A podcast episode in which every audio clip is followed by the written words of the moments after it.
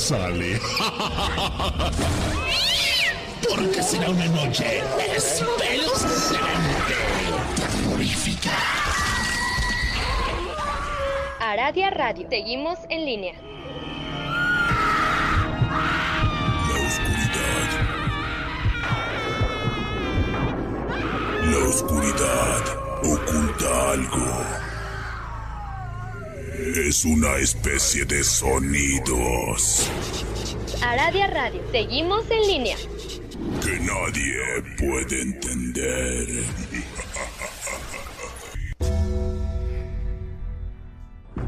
La hora del miedo es el momento en que la frontera del mundo de los vivos y de los muertos se difumina. Los fantasmas aparecen del otro lado y vuelven para deambular en la tierra. Así que estás advertido, estaremos abriendo portales prohibidos. No importa la hora que marque tu reloj. Estás escuchando la hora del miedo.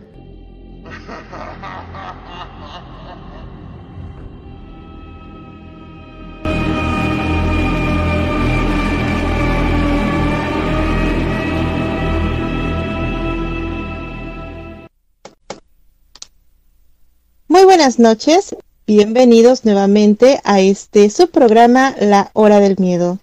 En locución me presento, yo soy Luna Blackstone, transmitiendo completamente en vivo a través de Radio Radio, su radio paranormal, y a través de la www.2aradiaradio.es.tl.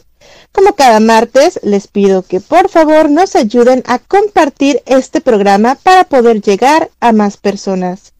Recuerden que pueden dejar sus saludos, comentarios o preguntas y con gusto se las contestaremos el maestro Rob o una servidora. Recordarles que si los temas de magia y paranormales les agradan y quieren saber más de nosotros, pueden encontrarnos en redes sociales, en Facebook y en YouTube como La Hora del Miedo, en WhatsApp, en el chat de Escuela de Magia Antigua que pertenece a la Hermandad K y quiero hacerles una invitación a que se unan al Portal del Fénix, un grupo que tenemos en Facebook en donde encontrarán diversidad de información, hechizos y recetas mágicas. De la misma manera, les comparto que el Portal del Fénix ya cuenta con cápsulas informativas a través de Radio Cuchitril con Mauricio Mendoza pueden compartirnos sus historias o experiencias paranormales a través de la página de Facebook La Hora del Miedo Oficial. O bien, si quieren que hablemos de algún tema en específico, también nos lo pueden comentar ahí mismo. O bien directamente con el maestro Rob Gray. Dicho esto, le damos la bienvenida esta noche al inigualable maestro e historiador Rob Gray. Hola, hola maestro, muy buenas noches, ¿cómo se encuentra? Muy bien, Luna, muchas gracias y muchas gracias a todos los presentes hoy en este su programa La Hora del Miedo. Así es, les recordamos que este programa es patrocinado por la Hermandad K y está bajo la producción de Mauricio Mendoza. El tema de esta noche hará volar nuestra imaginación. Hoy, el maestro Rob nos habla sobre los detectives especiales. ¿Pero qué son? ¿Y a qué se dedican? Adelante, maestro, con la historia de esta noche. Muchas gracias, Lunita. Así es, hoy hablaremos de detectives especiales, estos detectives llamados psíquicos. Y seguramente, si usted es mayor de 30 años, ha de tener una mala impresión de lo que es un detective psíquico. Y seguramente lo tiene porque usted es mexicano y estuvo en México en el año de 1996. Tal vez usted recordará el penoso incidente de los restos encontrados en el rancho El Encanto, que en aquel entonces México había ocurrido sucesos muy violentos dentro de la política. Un hombre llamado Ruiz Maciú, secretario del PRI, había sido asesinado, y aparentemente la muerte había sido por una persona de apellido Muñoz Rocha, cuyo cadáver no aparecía por ninguna parte, ninguna otra seña de vida. Algunos días después, ya en 1996, el entonces procurador de justicia, Lozano Garza, y su brazo derecho, Chapa Besanilla, informaría que tienen una pista y que gracias a la ayuda de una vidente, una detective psíquica, había localizado los restos. Aquellos restos estaban efectivamente en el rancho El Encanto. Se hizo toda una presentación, se escapó más indicios de aquella mujer que se llamaba Francisca Cetina, alias La Paca. Esta les había indicado, efectivamente, dónde estaba el esqueleto. Y sin pensarlo dos veces, el fiscal de aquel entonces, Chapa Besanilla, soltó el cañonazo. Decir que los restos de Muñoz Rocha estaban en ese lugar donde la paca les había señalado. El caso estaba resuelto. El asesino, el dueño del rancho, por supuesto.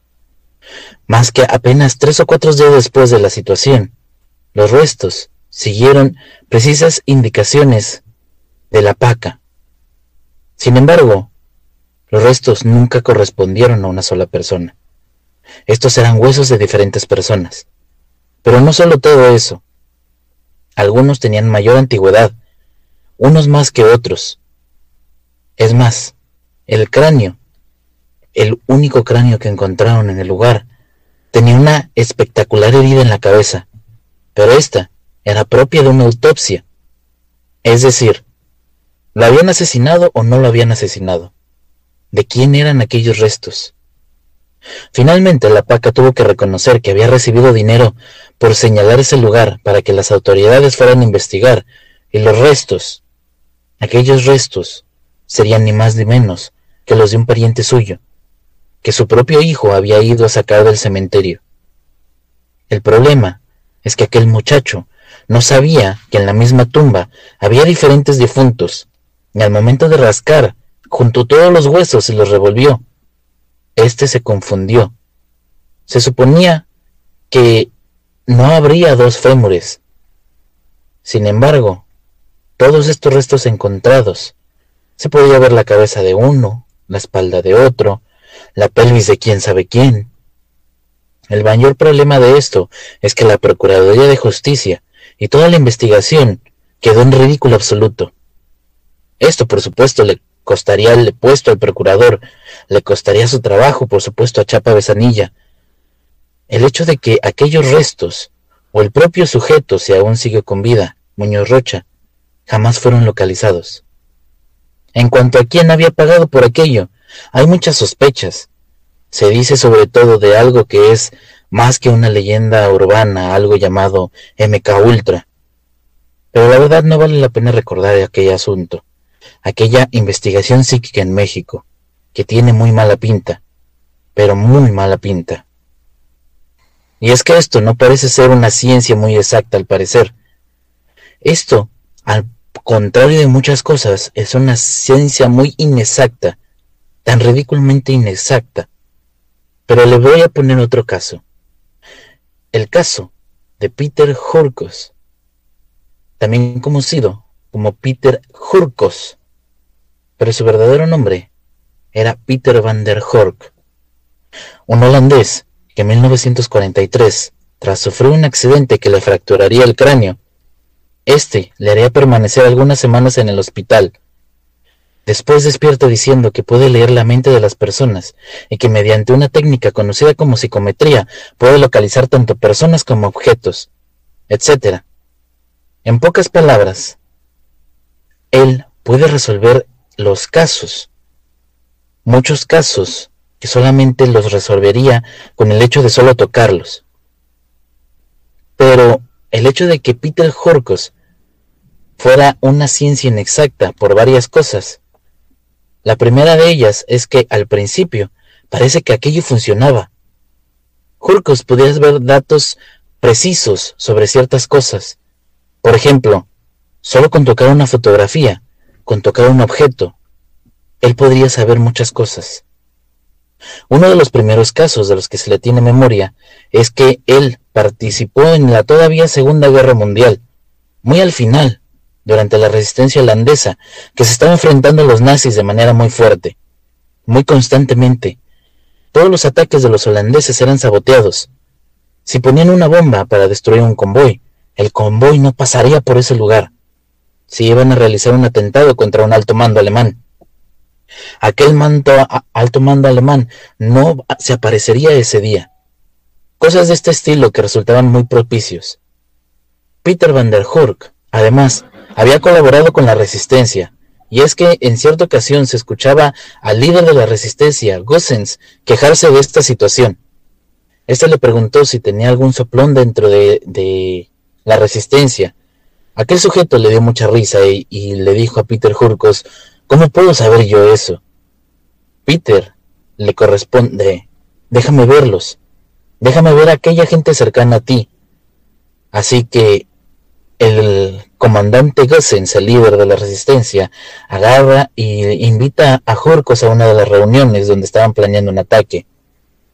Peter van der Hork fue y fue pasando entre los presentes. A cada uno le tocaba el hombro.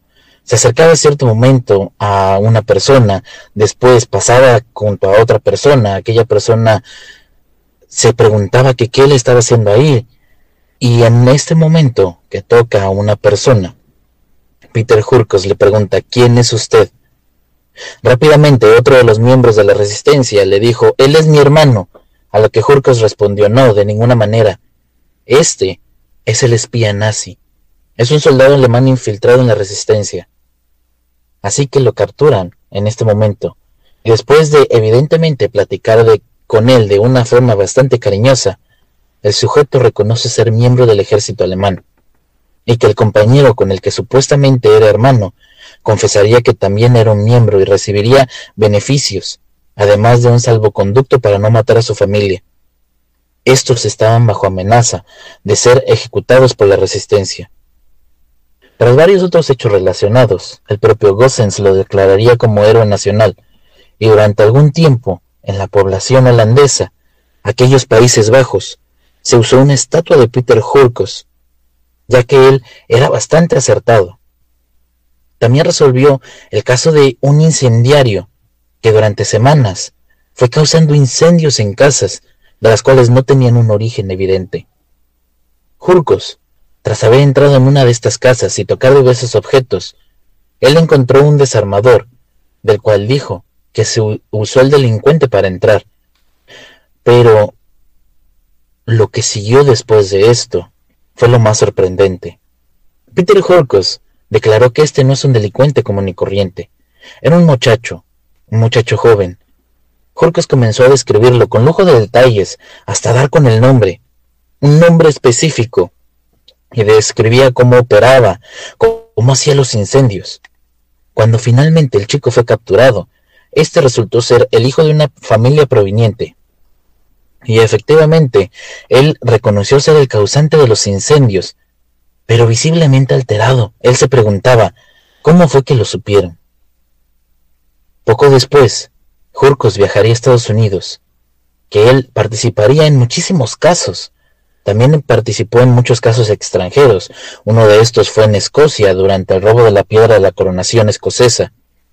Esta es una piedra medieval que se ha usado siempre para la coronación del rey en Escocia, que es el mismo que el rey de Inglaterra.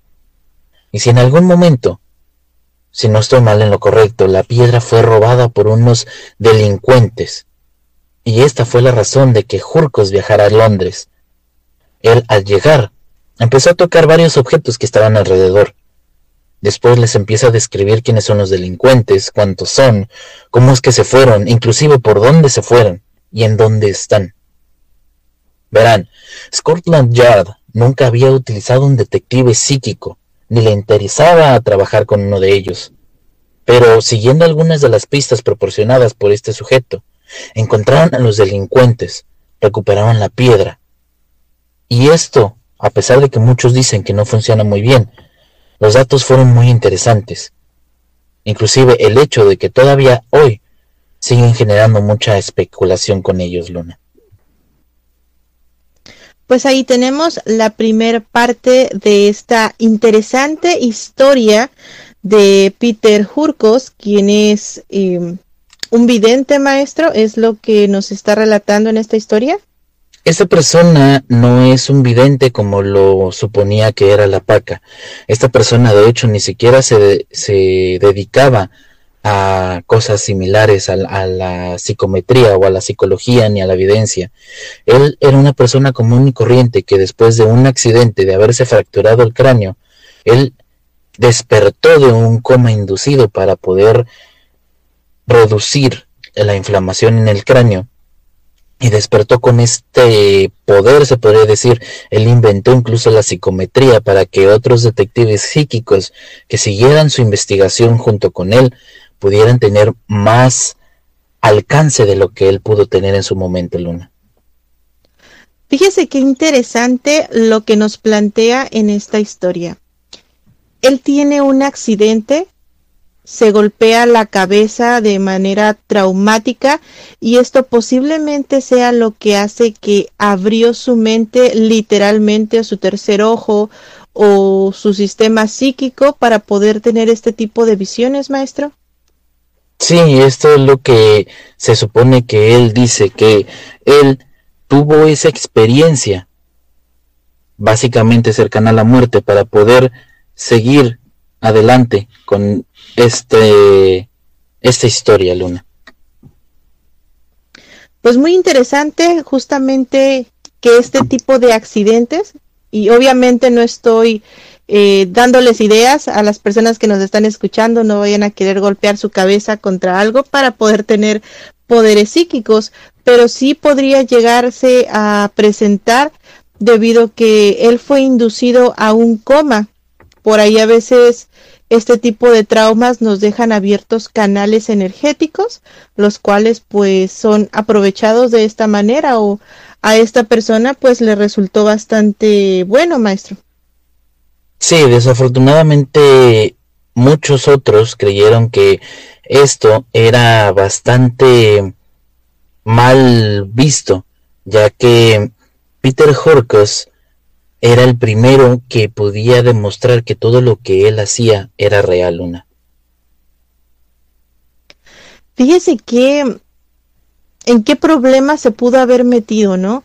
El hecho de que una persona, digamos una persona común y corriente, eh, que pasa sobre algún accidente y de repente no se llega algún familiar y él se encuentra con esta posibilidad de poder pues predecir el futuro o tener algún tipo de visión que le diga qué es lo que va a pasar y contárselo a un ser querido. Puede ser el hecho de que o no le crean o crean que pues tiene algo malo, maestro. Sí, pero él empezó a ayudar a la gente, sobre todo eh, él era parte de aquella resistencia contra los nazis cuando empezó aquella resistencia. Él fue uno de los partícipes de aquella resistencia, lo que causó que empezaran a creer mucho en lo que él estaba haciendo, en lo que él estaba diciendo, Luna. Así es, de alguna forma él también, digamos que se podía proteger, ya que podría prever sucesos antes de que sucedieran, maestro. Normalmente se supone que él dice que solamente tocando las cosas podía verlo, podía saber qué era, cómo era. Eran determinadas cosas que fuera el culpable o las personas que estuvieran alrededor. Precisamente cuando él estaba en aquella junta, él pide que lo dejen estar ahí para poder estar cerca de los posibles culpables porque alguien estaba filtrando aquella información y él estuvo en lo correcto, tan en lo correcto que descubrió quién fue Luna. Aquí se me ocurre de repente una de estas ideas que podría llegar a pasar, ¿no? Pasa que muchas veces cuando las personas están cerca de la muerte o en un trauma como este, como es un accidente, muchas veces existen espíritus que se llegan a pegar a las personas, lo cual pues nos pueden ayudar a pues no a predecir, pero sí nos dirían justamente qué es lo que está pasando y se podría tomar como un poder de adivinación. ¿Cree que este sea el caso de Peter o realmente sí piensa usted que tenía algún tipo de poder psíquico? Puede ser el caso, sin embargo, se cuenta que al final de sus días, cuando lógicamente por la edad, también su habilidad empieza a tener bastantes fallos. Se puede ver a Peter Hurkos de una manera subir su temperatura, empezar a, sudar al tratar de utilizar, a seguir tratando de utilizar esta psicología, esta psicosimetría, eh, para poder seguir ayudando a, los detectives a dar con algunos casos. Ya se le nota bastante cansancio físico en el momento que lo intenta. Inclusive le tomaron la temperatura, él ardía en fiebre, cosa que pues no es muy normal que pase porque el cuerpo de él sufría el desgaste cuando intentaba hacerlo Luna. Entonces este tipo de poder psíquico lo desgastó de tal manera que él pues puso en peligro su propia salud. Ya al final de sus días también ya fue en el momento años próximos a su muerte Luna.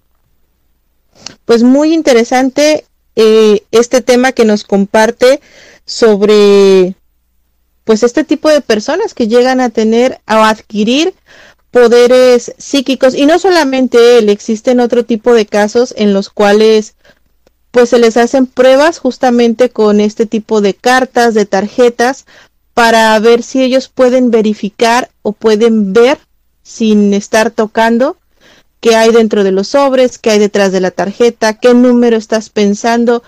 Pero mi pregunta es, ¿tiene esto que ver justamente con, con la kinesis?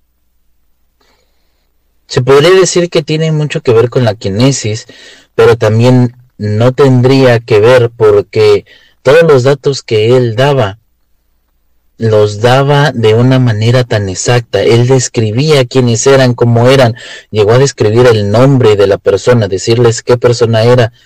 Entonces, una kinesis no puede llegar tan lejos de decirte el nombre de un culpable, de un posible culpable, Luna. Entonces, sí estamos hablando de un posible poder de tipo premonitorio, maestro?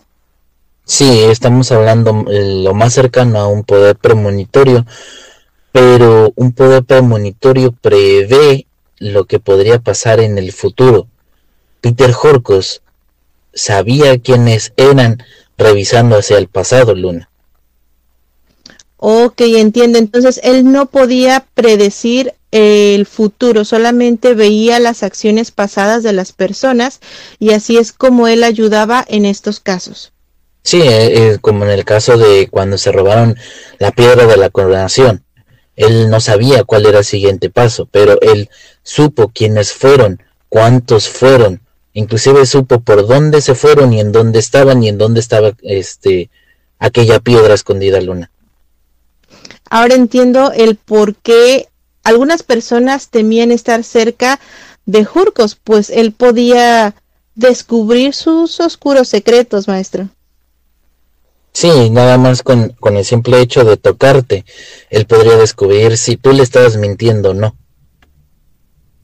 Y fíjese que actualmente sí existen personas que llegan a tocar a las personas y de alguna manera te dicen, tú hiciste esto, tú pasaste por esto, tú te robaste aquello, tú estás siendo malo o tú has sufrido mucho.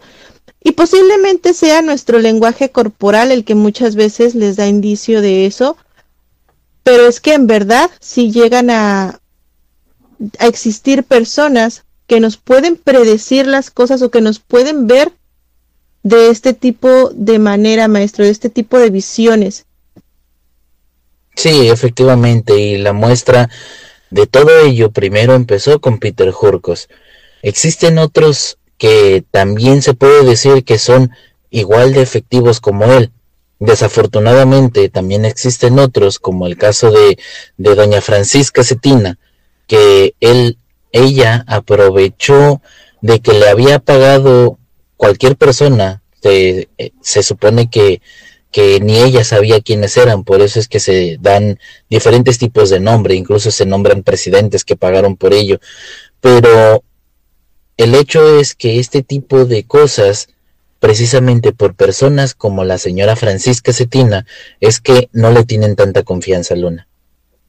Así es, justamente de eso vamos a hablar después del el corte. Vamos a ir un pequeño corte, pero regresamos, regresamos para continuar con esta interesante historia. Hoy estamos hablando de los detectives especiales, así que no se mueva de su asiento. En unos momentos más regresamos a este su programa, La Hora del Miedo.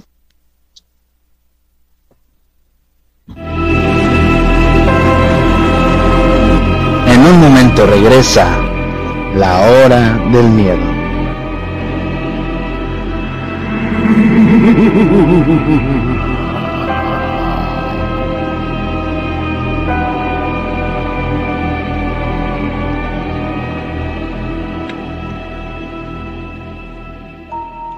¿Quieres aprender sobre el mundo de la magia de una manera fácil y sencilla?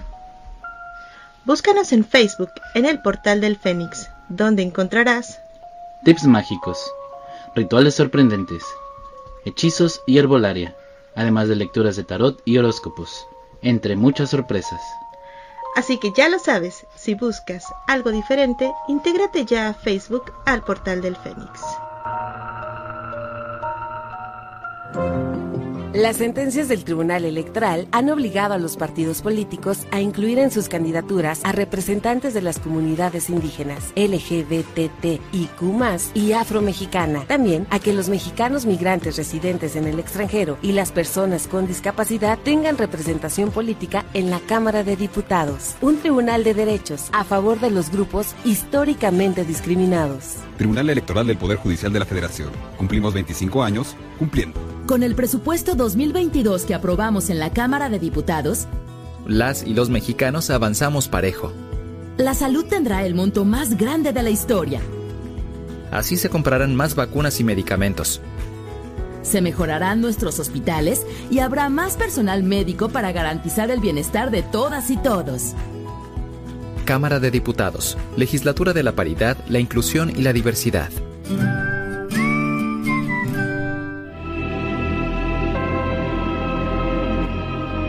Ya regresa la hora del miedo.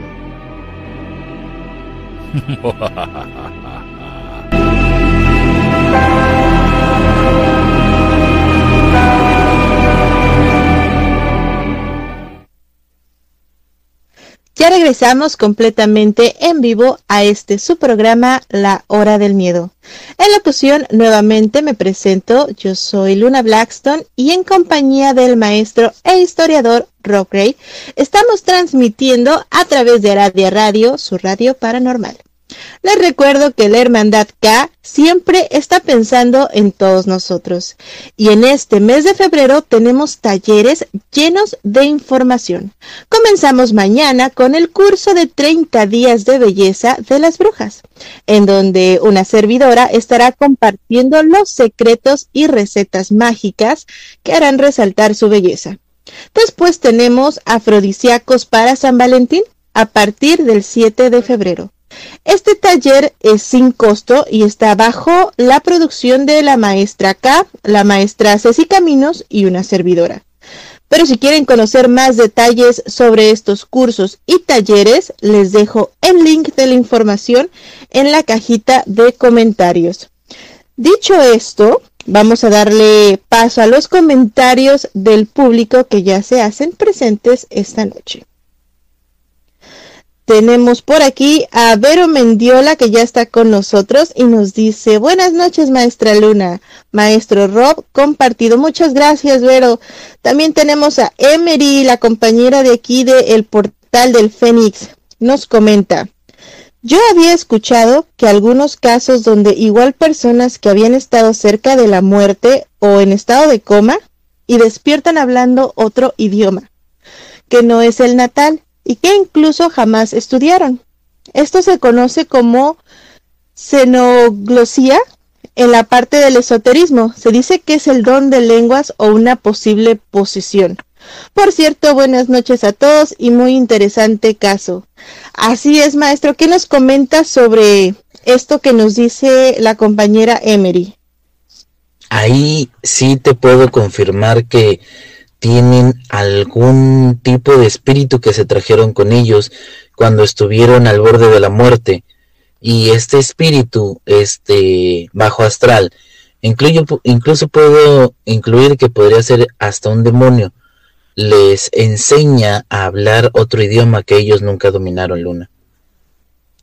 Sí, de hecho, sí había escuchado este tipo de historias que por eso le comentaba al principio que muchas veces al momento de experimentar o de estar en otro plano eh, que no es el nuestro y estamos cerca de la muerte, abrimos tanto nuestra conciencia que dejamos entrar a este tipo de bajos astrales, a este tipo de seres que muchas veces nos acompañan de buena o de mala manera. En este caso, como lo comenta Emery, pues sí hay personas que llegan a sufrir incluso una posesión, pero estos son otros tipos de signos que podemos ver en la persona, maestro.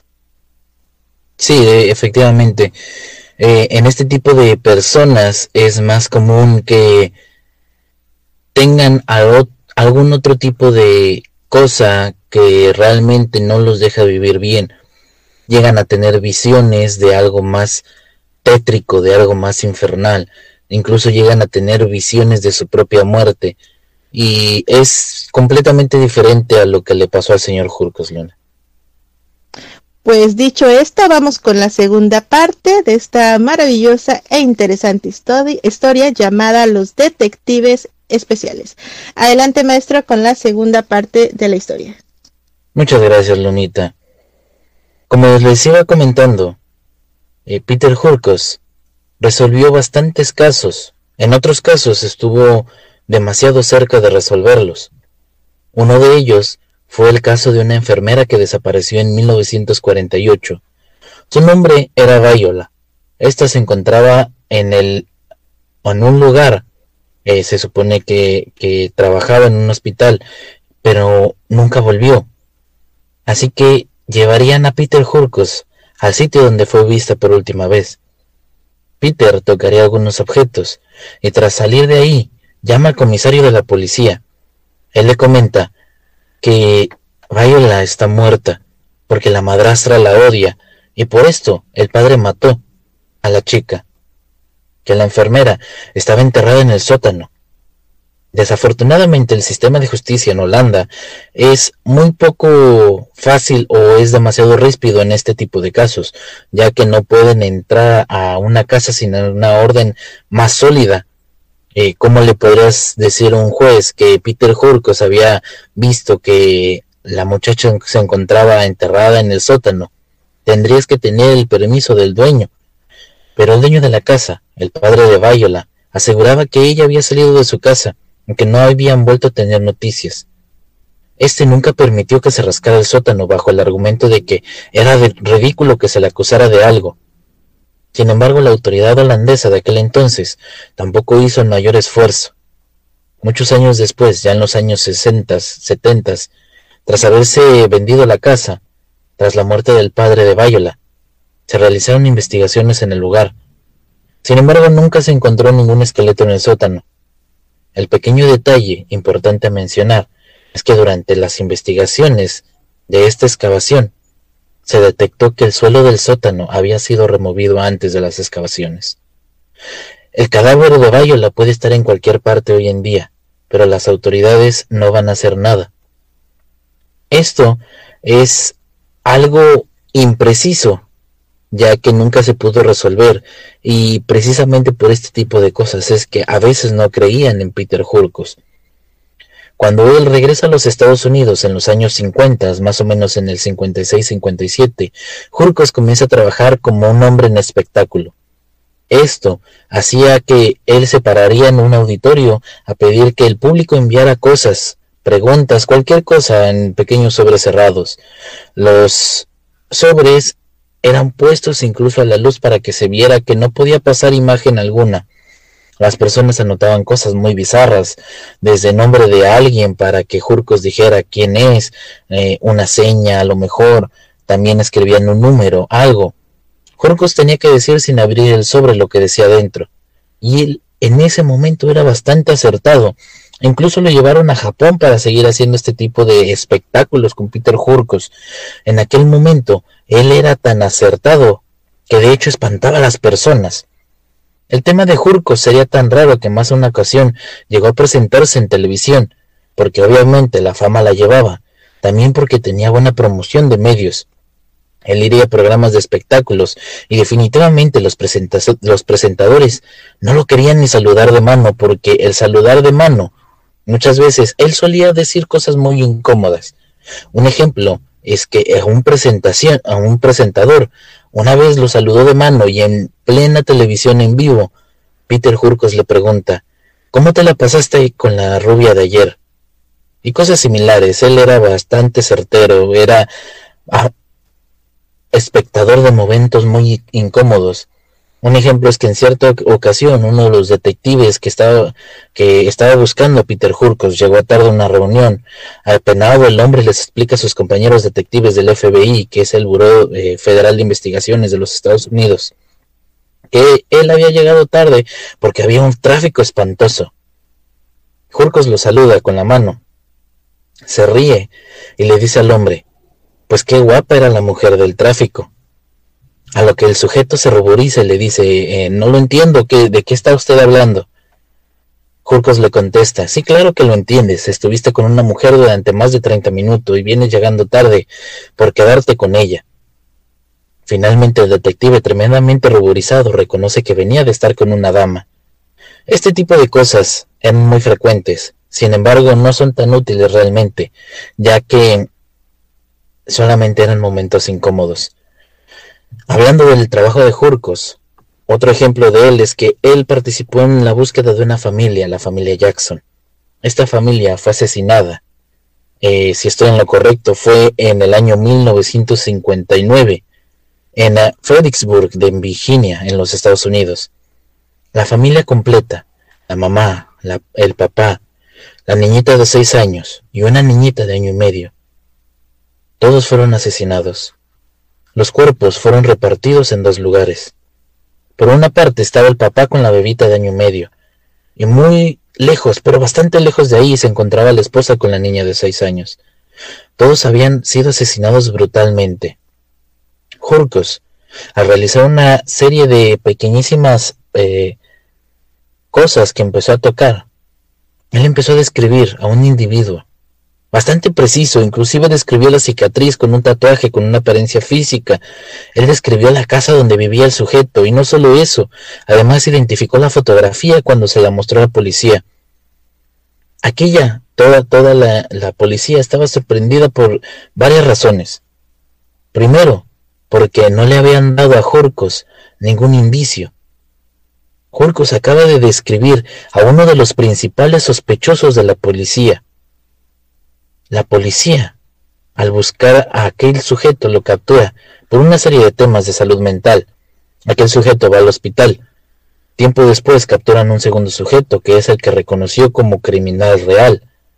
El otro sujeto, aparentemente que el que Jurcos describió, él le causó las heridas a los cuerpos, que ni siquiera habían sido dadas a conocer él no había tenido ni siquiera fotografías de la autopsia ni fotografías de los cadáveres.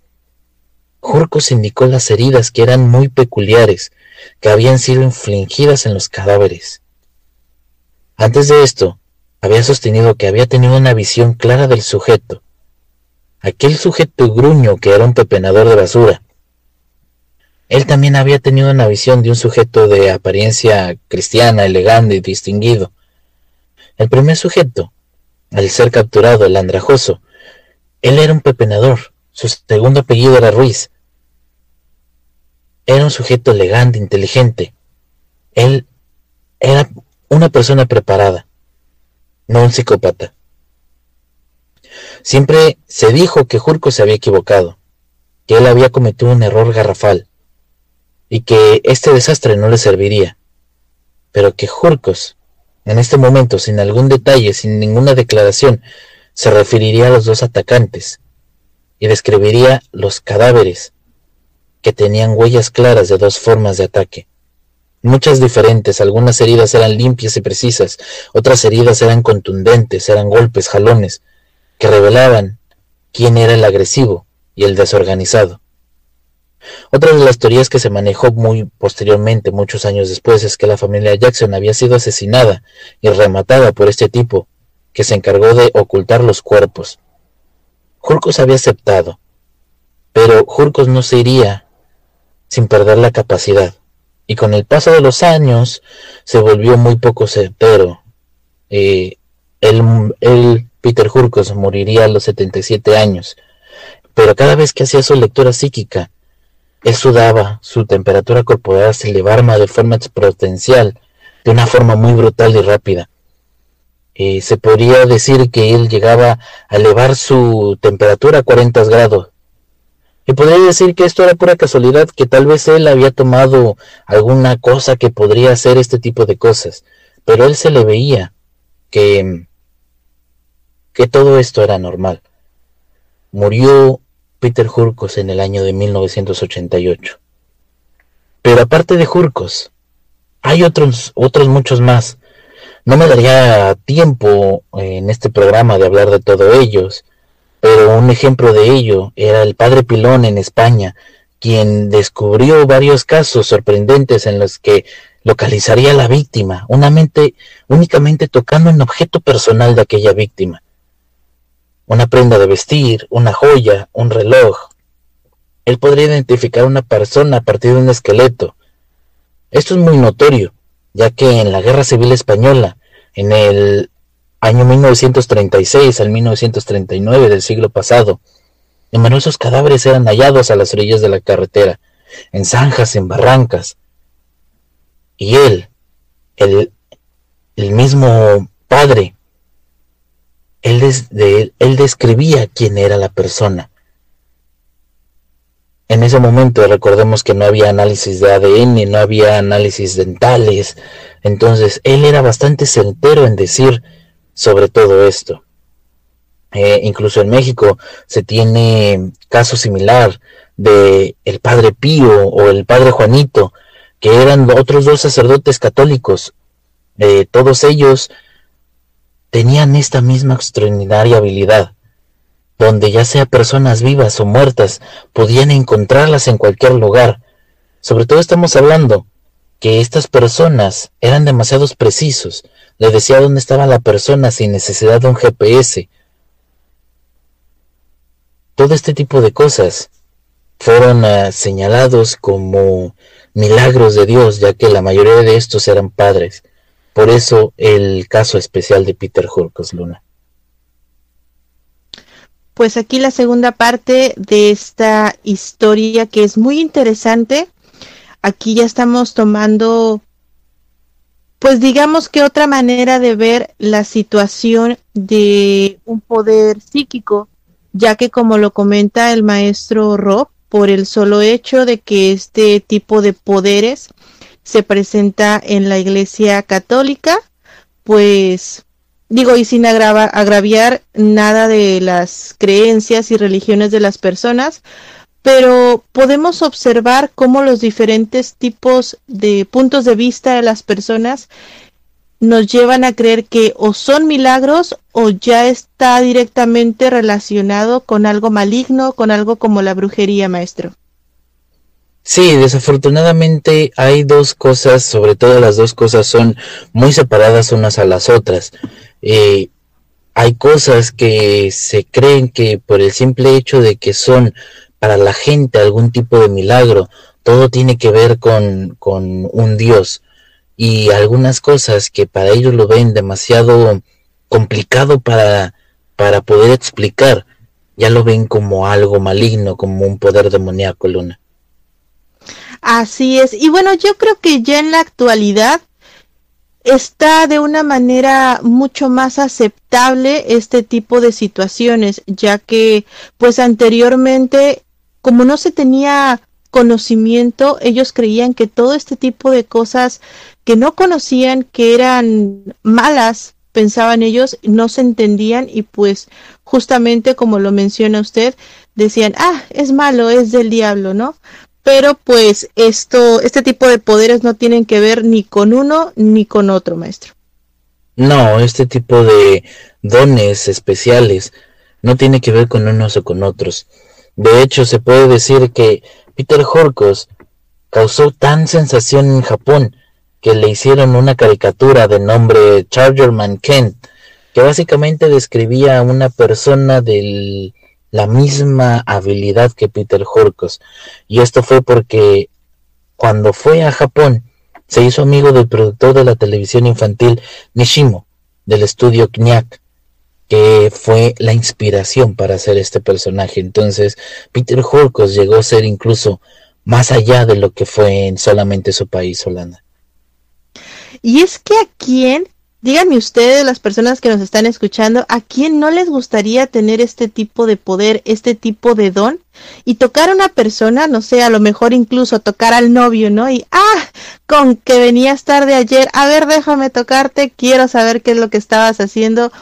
Honestamente, sería muy padre el tener un, pues un don de esta categoría el maestro comentaba que justamente a Peter Hurkos de repente tocaba a las personas y les decía, ah, estuvo muy bien tu, tu distracción, llegaste tarde porque la muchacha estaba guapa, ¿no? Entonces, pues eran un tipo de visiones diferentes que creo yo que le dan muchísima más credibilidad al trabajo que hacía Peter Hurkos, puesto que no solamente se basaba en accidentes o en casos extraordinarios, él podía ver y o predecir cualquier tipo de situación, maestra. Sí, inclusive se puede decir que Peter Hurkos eh, fue tan famoso, se puede decir que su don fue tan famoso. Nosotros podemos buscar a lo mejor en YouTube, no estoy muy seguro, eh, en el año 1960, en una serie de televisión llamado One Step Beyond, a él le hicieron una serie de mm, pruebas en una conferencia, digamos que científica. Inclusive él estuvo en el Instituto Tecnológico de Massachusetts para que alguien que no creyera en él, sobre todo personas de ciencia, inclusive hubo parapsicólogos como aquel este conocido Andrea Punakis, que decían que él era un farsante, y sin embargo a todos les corroboraba solamente con tocarlos, les decía todo lo que él necesitaba o que hacían que, que él necesitaba ver. Por ejemplo, a Angira, aquel Peter Hurkos, le, en una entrevista, cuando lo toca, Hurkos le comienza a decir que él tuvo una operación que se le complicó y que había tenido bastante suerte, que esta operación había pasado cuando ella, eh, Angira, era una niña, que sus padres estaban preocupados, que inclusive vio al médico corriendo de un lado a otro. Y esta mujer, para evitar ser descubierta, solamente atinó a decir que no podría recordarlo con certeza. Quizás Jurkos estaba diciendo la verdad, pero que ella no lo recordaba, Luna. Y es que simplemente el hecho de estar en presencia de una persona que no nos conoce, que no conocemos y que de repente nos empiece a contar historias de nosotros mismos o secretos que nosotros guardamos es algo pues difícil de creer o a lo mejor un poquito difícil de digerir. Emery nos comenta, un don así en este mes, pura toxicidad. Así es mi Emery, este, imagínense, ¿no? Va, tenemos este tipo de poder y vamos con el novio, con la novia y a ver, ¿en qué me estás mintiendo? Claro que sí, sería bastante tóxico. ¿Cómo ve, maestro? Sí, desafortunadamente eh, en la actualidad un don así yo creo que no sería bien aprovechado, Luna. No, yo opino lo mismo. Creo que todos lo utilizaríamos para nuestro propio beneficio o para estar eh, o incluso para algunas personas que llegan a ser demasiado listas para pues cobrar por este tipo de secretos. Me refiero a que si no me pagas te, te voy a acusar con fulanito o sutanita, maestro. Sí, lo que, lo que se le llaman eh, estafadores, ¿no? que tienen cualquier tipo de cosa para poderte chantajearte. En este caso sí, te puedo decir que a lo mejor sí existe gente con este don que lo está haciendo, que no es tan visible precisamente porque están generando no algo llamativo, es algo que no te quisieras encontrar, Luna. Así es. Y bueno, ya también tenemos otro tipo de igual, no es lo mismo, pero pues muchas personas utilizan lo que es las lecturas de tarot y, y bueno, diferentes estilos de, de oráculos y demás para, para andar checando al tóxico. Pero hablando sobre este tema, puedo comentarles que este tipo de detectives ya no son tan eh, pues abiertamente mostrados al público. Sin embargo, tengo entendido, maestro, que este tipo de personas que llegan a tener algún don de esta manera lo utilizan sí en algunas ocasiones para ayudar a la policía actualmente a resolver algún tipo de pues casos o misterios, maestro. Sí, de hecho se dice que en todos los eh, buros de investigación, empezando por el FBI, eh, la CIA, la Interpol, todo este tipo de lugares, tienen a más de un detective especial con ellos, aquellos detectives psíquicos que en el momento en que ya se encuentran eh, estancados en un caso, les llegan a hablar a ellos. Existen muchos casos de videntes que trabajan libres, que no son parte de de aquellas comunidades, de aquellos guardianes del orden, por decirlo así, que están contratados para que puedan resolver algunos casos o que les ayuden más, más que nada a seguir la investigación de una manera más correcta, porque no todos los jueces y no en todos los países es muy creíble decir, ah, pues esta persona es un vidente que me ayudó a recolectar las pruebas. A veces son desechadas precisamente por esto, Luna. Así es. Y bueno, yo creo que actualmente ya estamos en una época en la que este tipo de prácticas comienzan a ser más aceptadas, más normales, por así decirlo. Y pues mientras sea para ayudar, para beneficio de aquellas personas que tienen pues algún misterio sin resolver, pues qué mejor que se presten a hacer este tipo de servicios, maestro. Sí, es más que nada porque puedes ayudar a, la comunidad, puedes ayudar a una persona que está en, problemas. Se ha escuchado mucho que existen secuestros que son básicamente resueltos por este tipo de personas y llegan al lugar de una manera tan fácil y tan rápida que han llegado a salvar vidas, Luna. Así es, justamente como usted lo comenta. Maestro, ya estamos llegando a la parte final de este programa. ¿Algún último comentario que quiera decirnos, compartirnos ya para finalizar? Existen muchas cosas que están fuera de nuestra mente. y desafortunadamente es más común escuchar las cosas malas eh, un ejemplo está, como dije al principio del programa, eh, Francisca Cetina, que ella al descubrirse que era básicamente una farsante, eh, se cree que todo este tipo de personas que tienen un don para poder ayudar son malas porque son chantajistas o porque son falsas.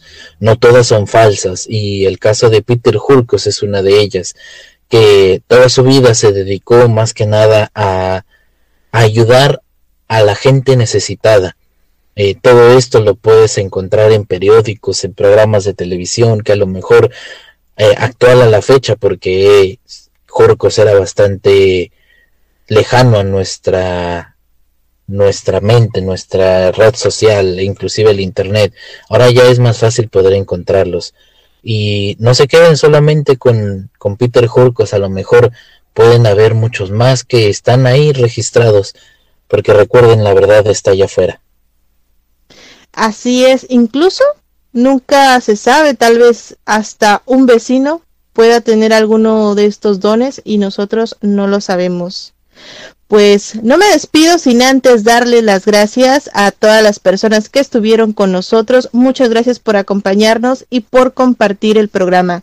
Los esperamos la siguiente semana en punto de las 10 de la noche, hora México, en otro episodio más de La Hora del Miedo. Recuerden seguirnos en nuestras redes sociales, las cuales ya les hemos dejado ahí en la cajita de comentarios. Y pues nada, con esto nos despedimos. En locución estuvo con ustedes la maestra Luna Blackstone junto al maestro e historiador Rock Ray. Les deseamos una excelente noche y dulces pesadillas. Hasta la próxima. Este fue tu programa, La Hora del Miedo. Los esperamos en la siguiente emisión.